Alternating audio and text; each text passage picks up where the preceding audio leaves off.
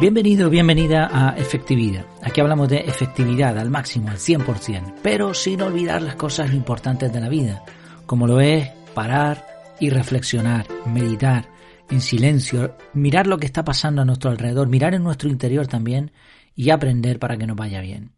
Hoy vamos a intentar hacer eso en lo que se refiere, bueno, el, título lo dice ya, cómo influir en los demás con los tres principios de Aristóteles. Vamos a ver cómo podemos influir en los demás para bien, obviamente. Pero antes, como siempre, déjame recordarte que en efectividad.es tienes el curso de productividad personal CAR, un método que te ayudará a ser mucho más efectivo, más productivo, a controlar no tanto tu tiempo, porque el tiempo que tenemos todos es el mismo, pero sí lo que haces con el tiempo y en el tiempo, a programar tus actividades teniendo en cuenta tus prioridades y tus proyectos. Te lo recomiendo totalmente, es el método que yo uso además para organizarme en mi vida y además ahora mismo está con un descuento especial. Y aparte por ser oyente de este podcast, simplemente por, por escuchar este audio tienes un 20% de descuento aplicando el cupón podcast20. Lo tienes todo en las notas del programa o si no buscas en internet curso de productividad personal y ahí te sale efectividad. Bueno, pues vamos allá, vamos a ver cómo influir en los demás con los tres principios de Aristóteles. Eh, para bien o para mal, en más de una ocasión intentamos influir en otros. Y esto es así, aunque no queramos. Prácticamente todo lo que hacemos en la vida mucho de lo que hacemos en la vida tiene relación con influir en los demás. Eh, somos seres interrelacionales, ¿no? Y, además mm, buscamos normalmente la aprobación de los demás y la necesitamos hasta cierto punto. O sea, una persona no podría vivir sola en este mundo, ¿no? Y además se extinguiría. Entonces necesitamos relacionarnos con los demás y para que esas relaciones sean buenas, pues normalmente también tenemos que influir en ellos en algún que otro momento. Personalmente a mí esto de, influir en los demás es un tema que me resulta muy frustrante y así lo he expresado en alguna ocasión. De hecho tengo algún artículo en la página web que también pasaré a, podcast, a formato audio. Eh, recuerdo uno, por ejemplo, que es de, mentes cerradas, de mentes cerradas, ¿no? Porque hablo de, este tipo de personas que, no hay forma de, influir en ellos para nada. Eh, ya digo, me parece frustrante porque creo que la gente difícilmente cambia. Pero bueno, aún así, siempre podemos influir en otros de forma positiva y con efectividad. Vamos a intentar hacerlo con esos tres principios de Aristóteles. Eh, con ello vamos a conseguir eh, romper, por decirlo así, esa eh, resistencia al cambio que toda persona tiene y ese miedo a salir de la zona de confort. Hemos visto también en algún momento cómo retener la atención de los demás, fue uno de los primeros temas que traté ya hace tiempo en el inicio del podcast, y también algunos trucos como, por ejemplo, cómo quitarle un hueso a un perro. Pero hoy, hoy vamos a hablar de algo distinto. Vamos a hablar un poco de algo relacionado con la filosofía. Son los tres principios de Aristóteles. Aristóteles, como sabemos, fue un, pensador, un escritor también, y de hecho, a fecha de hoy todavía se puede leer el escrito original, la retórica de Aristóteles. Y dentro de esa retórica hay tres principios, principios de persuasión o de lógica. Te dejo el libro en la, en el artículo correspondiente de la página web en efectividad.es, ahí te voy a dejar también el extracto para que lo, para que lo veas si no lo puedes buscar. Se llama Retórica de Aristóteles. Entonces, aquí en este libro, él eh, hace tres divisiones, o los expertos han hecho tres divisiones relacionadas con la capacidad de influir a los demás. Y se dividen en tres palabras griegas, etos, patos y logos. Eh, etos con th, patos con th también y logos. Empezamos por la primera, etos. Etos sería como la honestidad. En griego significa costumbre, conducta, carácter y personalidad. Y derivado de esta palabra tenemos hoy en español palabras como ética. Dicho sencillamente, esto sería ser consecuente con lo que se enseña. Dime lo que haces, no lo que dices. Esto también implica ser honesto con lo que se intenta inculcar en otros y no exigir nunca aquello que no estamos dispuestos a hacer nosotros. Me gustaría repasar esta expresión un poco. No exigir nunca aquello que no estamos dispuestos a hacer nosotros. No quiere decir que lo hagamos o no, pero tenemos que estar dispuestos a hacerlo. A veces es muy fácil decirle a los demás lo que tienen que hacer, pero después nosotros no queremos hacerlo. Entonces esto es un error total porque carece de ética o de honestidad. Y eso se nota, se nota incluso en el tono, en la forma con la que uno lo dice. Hay una frase que me gusta mucho, ¿no? Que dice algo así como, no me juzgues si no estás dispuesto a sufrir las consecuencias conmigo. O no me digas por dónde hay que ir si tú antes no has recorrido el camino. Es decir, primero, antes de decirle a otro lo que hay que hacer, hazlo tú, pruébalo tú o, estate dispuesto a hacerlo por lo menos, ¿no? Esto implica ser honesto con lo que se intenta inculcar y no exigir. O sea, dentro de esta expresión honestidad, intentar y no exigir. O sea, la honestidad tiene más que ver con uno que con los demás. O sea, empezamos por uno mismo y al final terminamos consiguiendo influir a los otros. De hecho, dicen que no se puede llegar al corazón si no se habla desde el corazón, si no se siente lo que se dice.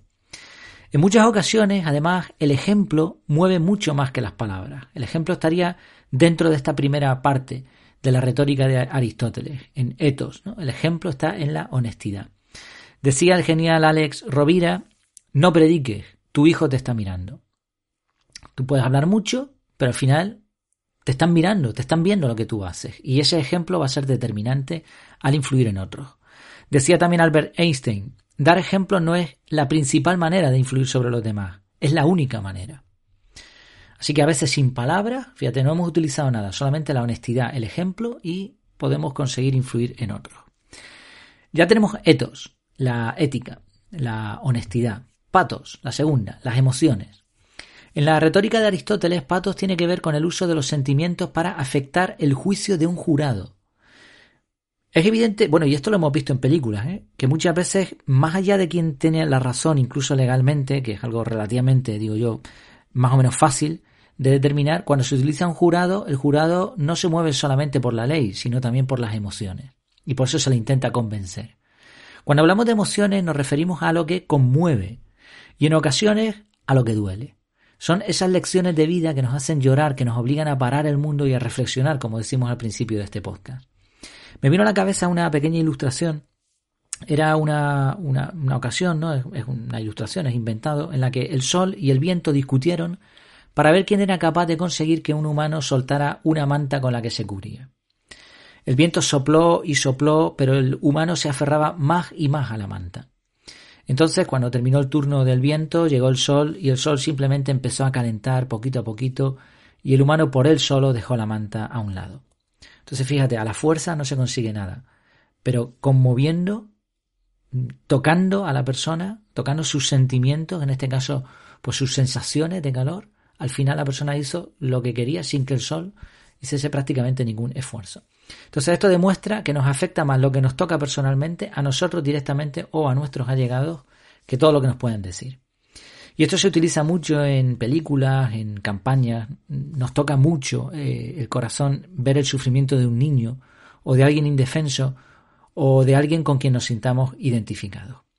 Así, patos, en resumen, tiene mucho que ver con ser empático, que viene también de esta palabra. Empático con aquellos a quienes queremos influir de algún modo. Tocar su corazón. Bien, ya tenemos dos, etos, eh, patos, las emociones. Vamos con la tercera, logos. Logos sería el poder de la palabra. De hecho, logos significa eso, palabra. Y de los tres términos, este es el más conocido, el más usado, pero el más pobre, el que menos eficacia tiene. En particular, se refiere, logos no se refiere solo a hablar, sino a la palabra razonada, a la argumentación lógica. Y ya digo, esto es lo que más utilizamos. Cuando, yo ahora mismo, ¿qué estoy haciendo? Estoy hablando. Puedo utilizar lo otro. Pero lo que, lo que se ve, lo que se transmite directamente es, es la palabra. Y con ella intentamos convencer. Pero nos olvidamos de que el corazón entiende cosas que la razón ignora. Así que un discurso que incluya sentimientos y que esté apoyado por la honestidad y por un buen ejemplo sería lo ideal, pero también podría evaporarse con el tiempo si carece de base lógica. Sí, es necesario plantearse en lo que se refiere a logos, al poder de la palabra, hasta qué punto tenemos razón en lo que vamos a expresar. ¿Podríamos poner ejemplos? ¿Sería posible citar de otros referentes en la materia que opinan de la misma manera? ¿Podríamos utilizar una demostración lógica? Gran parte del razonamiento, un razonamiento eficaz, está ligado a las preguntas. A preguntas bien hechas, respuestas obvias. Las preguntas bien hechas permiten que sea la persona misma la que va llegando a conclusiones lógicas. En este caso, aunque utilizamos la palabra, permitimos a la otra persona que se exprese, que utilice su raciocinio y lo que tenemos que hacer simplemente es guiarla para llegar a la razón, a la conclusión final. Conclusión que por ella misma probablemente no hubiese llegado, pero como hemos razonado, como hemos utilizado, utilizado la razón, como hemos compartido, entonces hemos conseguido que ella, gracias al poder de la palabra, llegue a esa conclusión. En otros artículos hemos hablado del poder de la palabra también. Recuerdo uno en el que se hacía referencia a un cuento que hablaba de un viejo y un samurái. Lo resumo muy, muy brevemente. El, el samurái era una persona pues muy capacitada, había conseguido mil batallas, era muy famoso, iba de pueblo en pueblo pues como un poco patrocinándose o algo así, ¿no? Y llegó a un pueblo en el que todo el mundo pues pasó de él, lo ignoró, porque decía que iban a escuchar a un viejo sabio. Entonces este samurái fue allí como diciendo, ¿y quién es este, este viejo a, quien todo el mundo le hace caso? Y se metió ahí en el corro, empezó a escucharle y de pronto pues sacó la espada como diciendo, usted no, no tiene ni idea de lo que es la vida, yo tengo aquí mi espada, yo he ganado mil batallas, ¿no? Y tal. Y entonces el viejo eh, empezó a insultarlo, empezó a insultarlo totalmente, de una forma muy despreciativa. Entonces, claro, el samurái ardió en cólera y, cogió la espada y prácticamente le, amenazó de muerte, ¿no? Y entonces de nuevo el viejo volvió a hablar y le dijo, eh, se disculpó, que, que, había sido un lamentable error, que no se había dado cuenta de la valentía enorme que manifestaba ese samurái, que se rendía a sus pies, etc. Entonces el samurái contento con lo que había conseguido guardó su espada y le dijo algo así como, ve viejo loco, al final la espada tenía razón. Y finalmente el samurái le dijo, eh, perdón, el viejo le dijo, bueno, tú dirás lo que quieras, pero con mi palabra yo he conseguido sacar la, desenvainar tu espada y volverla a meter. Y tú has hecho lo que yo he querido, ¿no? Así que al final la palabra tiene más poder que la espada. Lo, he resumido muy, muy brevemente, pero bueno, te dejo el enlace también en el artículo correspondiente por si le quieres echar un vistazo. La idea es la misma. La palabra tiene mucho poder, pero si se usa bien, hay que saber usarla. Se han escrito muchos manuales sobre oratoria pero de todas formas recordemos que de estos tres principios de Aristóteles, etos, patos y logos, el logos es el eslabón más débil y siempre debería estar acompañado por los otros dos.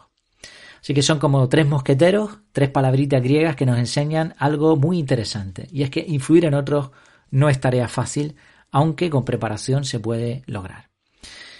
Por eso sea que hagamos de padres, de consejeros familiares o de docentes de cualquier tipo, sea que intentemos convencer a los demás de algo o queramos influir en otros de alguna otra manera, recordemos y pensemos si estamos usando en nuestra argumentación a estos tres caballeros. Etos, la honestidad, patos, los sentimientos y logos, la palabra con la lógica. Si quieres más información hay un libro también muy interesante que te recomiendo se titula Cómo ganar amigos e influir sobre las personas. Ya tiene. Es, un libro, no es moderno, fue escrito por Dale Carnegie, o algo así se pronuncia, no lo sé, la verdad. Pero, pero bueno, es un libro que sigue siendo un éxito de ventas, que se utiliza, cualquier persona que quiera vender algo también lo debería leer y que nos ayuda mucho a entender también pues estas, estas tres palabras y su aplicación práctica. Así que te animo también a que le eches un vistazo. Citando precisamente a este autor, terminamos hoy. Él dijo, solo existe una forma de hacer que otra persona haga algo, y es hacer que la otra persona quiera hacerlo. Así, y es, o sea, así es, ¿no? Qué contundente es esta frase, qué lógica y qué sencillo de entender, aunque después no sea tan fácil de lograr. Pues me despido, solamente como, siempre, como de costumbre, te pido que, me ayudes compartiendo ya sabes, lo puedes hacer de la manera que, creas más conveniente, pero también lo puedes hacer sencillamente hablándole a otras personas acerca del formato podcast o de este contenido si te resulta útil. La idea es que más personas puedan ser más efectivas. Y recuerda además que dar produce felicidad y que en la unión está la fuerza. Utiliza los comentarios para contarnos qué te parece, cómo lo utilizas tú, qué cosas se podrían añadir lo que quieras, o pedir ayuda, o una idea, sugerencia, aquí estamos para lo que haga falta. Y como te decía al principio, pues también tienes el curso de productividad personal si quieres lograr magnificar tus resultados. Pues me despido. Hasta la próxima. Mientras tanto, que estés y que lo pases muy bien.